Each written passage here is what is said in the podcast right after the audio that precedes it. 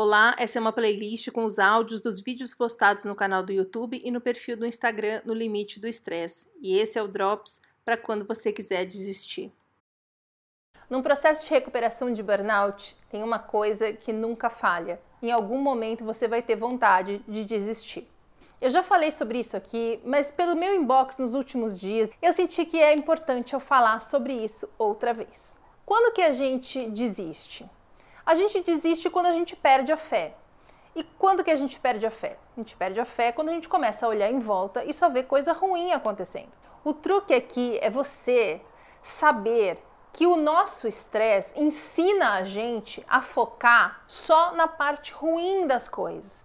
Porque a gente ensinou a nossa mente e o nosso corpo a sempre estar em alerta, prestando atenção nos perigos, em tudo que possa oferecer risco para gente.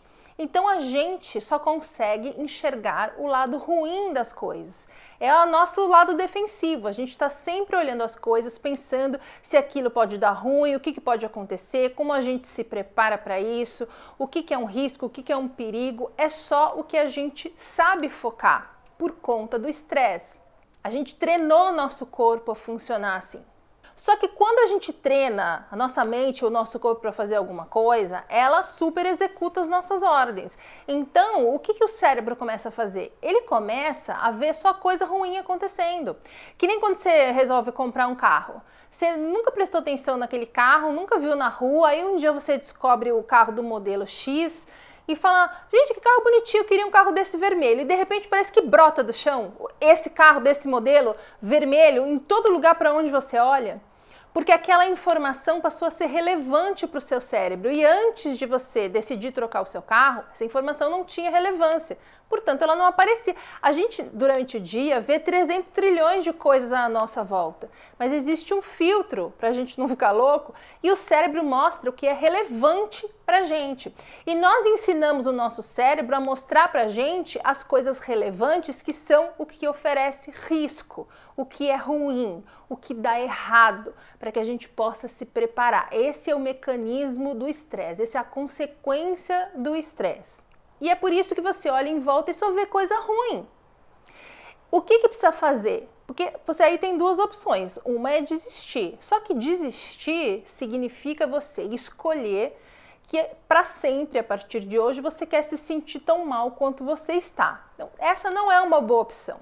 A opção número dois é a gente treinar a nossa mente para enxergar as coisas de forma diferente. Da mesma forma que, mesmo que a gente não tenha tido a intenção, a gente treinou a mente para só ver coisa ruim, agora a gente vai treinar nossa mente para a gente começar a ver coisas boas. Como faz isso? Primeiro, não é de um dia para o outro, assim como não foi de um dia para o outro que você começou a enxergar só coisas ruins. Começa a listar, pega um papel e uma caneta, uma caneta e começa a listar as coisas que você vê à sua volta, que te estressam, que te irritam, que te deixam triste, que você acha ruim, que te tiram a fé e a esperança. E aí você vai procurar o lado bom em cada uma delas. Por exemplo, ah, mas minha casa é velha, está caindo aos pedaços. Ok, isso é ruim. O que, que tem de bom na sua casa? Tem água quente no chuveiro? É uma casa segura? Você se sente confortável lá? É um teto na hora que está chovendo, é onde você cria seus filhos, tem memórias porque antes morava alguma outra geração da sua família. Eu não sei, mas alguma coisa boa tem.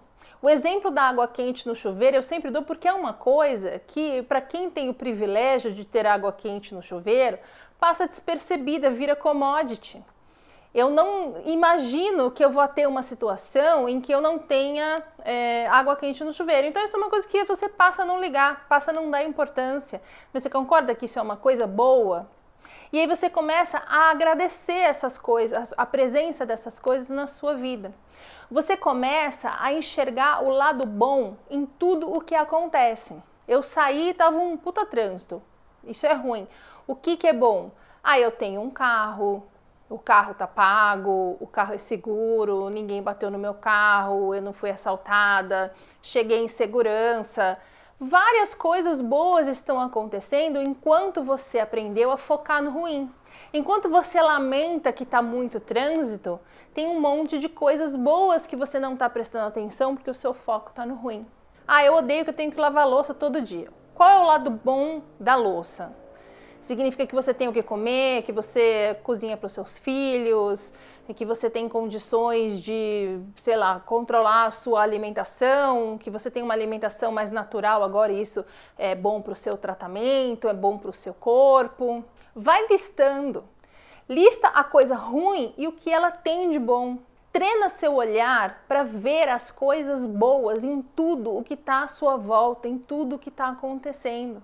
A gente chega num burnout convicto de que a vida está contra nós.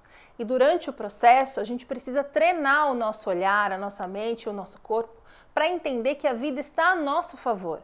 O burnout é o maior exemplo disso, eu sempre falo isso aqui. A gente vê o burnout como um fracasso, como um castigo, como um azar, quando na verdade o burnout é uma oportunidade que a vida nos deu, uma segunda chance que nós tivemos para mudar a nossa vida completamente e sair daquele destino de ser infeliz e doente até sei lá quando.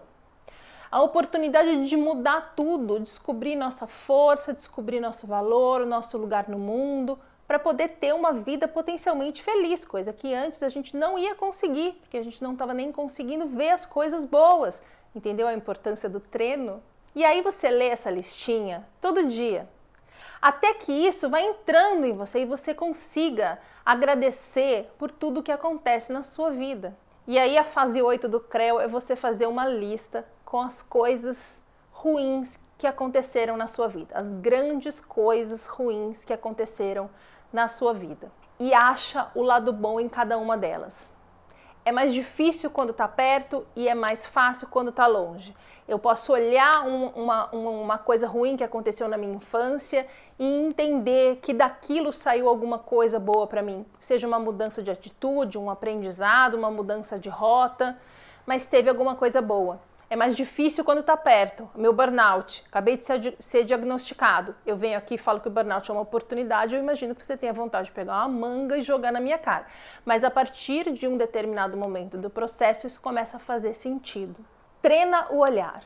Treina o olhar para ver as coisas boas que estão acontecendo à sua volta. Faz a sua mente voltar o foco ao que era antes. Para o seu corpo voltar o foco ao que era antes e você começar a ver coisas boas à sua volta que hoje estão passando batidas e fazendo você ter essa falta de fé que faz você querer desistir. Treina para ver as coisas boas e você vai ver que a sua fé vai ser renovada e você vai ter mais vontade e mais confiança em seguir esse caminho da recuperação do burnout, que é difícil, mas gente, vai valer a pena. Todo domingo tem vídeo novo, no meio da semana tem os drops e todos vão entrando aqui para quem prefere fingir que é um podcast. Perguntas, sugestões, dúvidas ou se você precisar de um ombrinho amigo, no limite do estresse@gmail.com e os meus inbox no Instagram e no Facebook estão sempre abertos e eu respondo todo mundo. Até o próximo.